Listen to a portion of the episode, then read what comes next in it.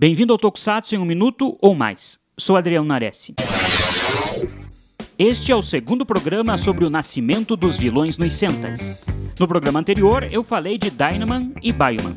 Agora chegamos a 1985. Em Changeman, o drama dos vilões foi aprofundado, ou melhor, generalizado. Buba, Shima e Aramis, que no passado sofreram com o avanço do domínio da grande Liga Estelar Gosma, foram obrigados a servir o Rei Bazu.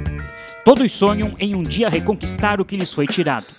No final, um a um acaba traindo Gosma, com Gata escolhendo salvar a família, o clássico episódio da morte de Buba no pôr do sol para salvar a vida de Shima, e a Rames enlouquecendo, clamando para ter sua estrela natal de volta.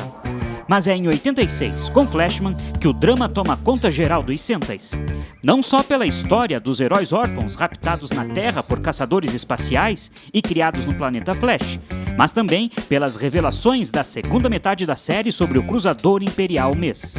As mutações sintetizadas no comando do Império do Monarca Ladeus, consideradas apenas monstros espaciais, revelam a mesma vontade de viver que a dos seres humanos.